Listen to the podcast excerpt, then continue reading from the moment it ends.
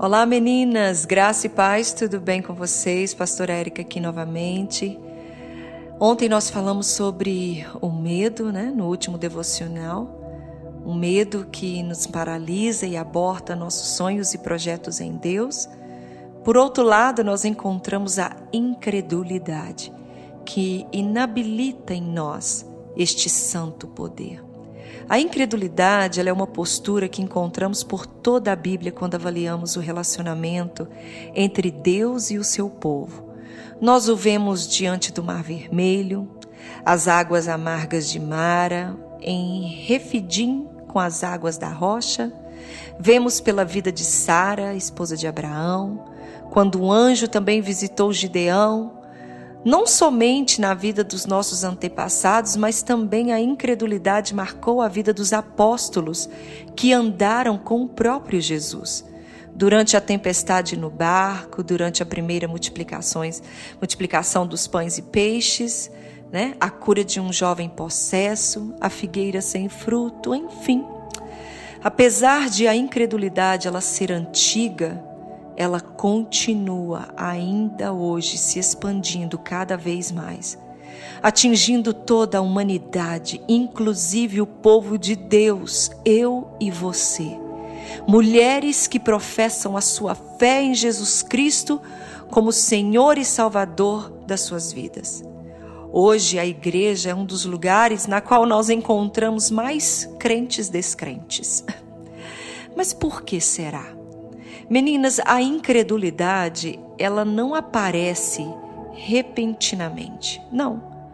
Quando você lê sobre esses episódios onde a incredulidade se manifestou, você percebe que são alguns fatores que contribuíram para que a incredulidade se manifestasse. Isso quer dizer que a incredulidade ela é alimentada quando nós permitimos a insatisfação, quando nada está bom para você, quando você nunca se satisfaz com aquilo que você tem, quando o desânimo chega, que você não tem vontade de mais nada, não quer mais nada, não deseja levantar da cama, sorrir para a vida, amar as pessoas, quando a decepção bate na nossa porta, e a gente acha que aquilo foi o fim, a gente começa a julgar porque passamos por tudo isso, porque que as pessoas nos decepcionaram e também e principalmente a dúvida. Quando nós duvidamos que existe um amanhã, que algo pode acontecer, que nós podemos sobressair, vencer, ou seja, esses fatores eles se tornam mais poderosos do que a própria palavra de Deus em nossas vidas. Hoje, o nosso desafio está muito além do diabo, mas o maior desafio que temos hoje é vencer a nós mesmas a nossa carne que constantemente luta para que a gente venha duvidar do seu maravilhoso e espetacular poder.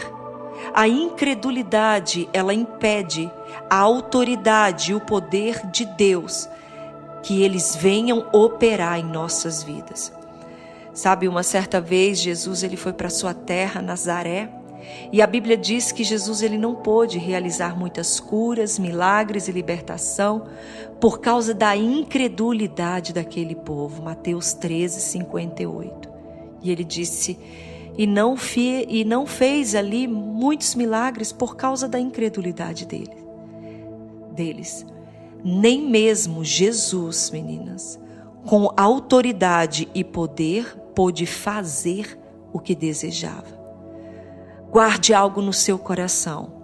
Nós somos a chave que abre e fecha a manifestação do poder de Deus sobre nós mesmas.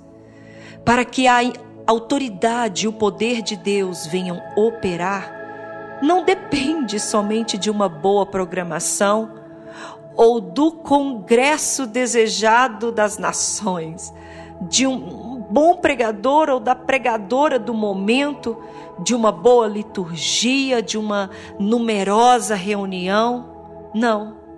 O que faz as obras de Deus acontecerem é um coração quebrantado. Estando você em congresso com milhares de mulheres, ou você sozinha dentro do seu quarto, com a pregadora do momento ministrando a sua vida, ou simplesmente com a Bíblia aberta, você fazendo esta leitura. O que você não precisa não é do ambiente perfeito, é de um coração quebrantado. Porque quem faz o adorador não é o ambiente, mas é o seu coração entregue a Deus. Portanto, eu e você precisamos orar para que não haja em nossas vidas insatisfação, desânimo, decepção e principalmente dúvidas a respeito da bondade, da graça e da misericórdia de Deus. Eu não estou anulando que nós não passaríamos por grandes aflições, porque o nosso próprio Jesus ele disse que nós passaríamos. Mas eu estou te pedindo encarecidamente que você não permita que esses fatores da, nossas, da nossa vida, do nosso do nosso cotidiano, das nossas dificuldades, venham apagar as verdades da palavra de Deus no seu coração. As verdades que o que você crê em Deus, que a rocha que você foi estabelecida seja muito maior, esteja acima da sua insatisfação, da sua dúvida, do seu desânimo, da sua decepção. Não basta, meninas, somente a necessidade de um milagre. E não basta somente a presença de Jesus. É necessário que entre um e outro haja um coração que crê. Você crê? Do que, que adianta você precisar de um milagre e chegar dentro de uma igreja onde se proclama o nome de Jesus e ali não há um coração que crê. Então não basta somente a presença do Senhor e a necessidade de um milagre. Basta é preparar o terreno do seu coração, a sua crença nele. Você crê? A incredulidade é a forma de fecharmos o nosso coração para a ação de Deus. Quando deixamos que a incredulidade toma conta do nosso coração, é como se fôssemos revestidas de uma capa, na qual Deus pode mandar chuvas e chuvas de graça sobre nós, mas nós não seremos atingidas. A incredulidade nasce em nosso coração na medida em que vamos duvidando e questionando o modo de Deus agir em nós e ao nosso redor. Meninas, pare de questionar tudo e todos. Pare. Quanto mais questionamentos nós levantamos, mais nós estamos anulando a soberania de Deus sobre as nossas vidas. Mais nós vamos levantando suspeitas de Deus quando Ele não age a nosso favor da maneira que queremos. E aí passamos a questionar: será que Deus realmente está me ouvindo? Será que Deus está preocupado com meus problemas? Eu não vejo solução para eles. Eu, Deus não pode solu solucioná-los. Meu Deus, cadê Deus? A incredulidade é uma pandemia. Além de contaminar quem estiver ao nosso redor, a incredulidade ela obscurece o que é óbvio. Você pega a palavra de Deus, ela é óbvia, ela é real. A tua incredulidade faz com que ela não passe de contos, de folhas, com histórias. Meninas, cuidado, para que a sua incredulidade não venha obscurecer aquilo que é óbvio. A incredulidade é mais um desses obstáculos na vida de cada cristão a qual pode se manifestar até mesmo no coração de alguém que já viu grandes demonstrações do poder e do cuidado de Deus.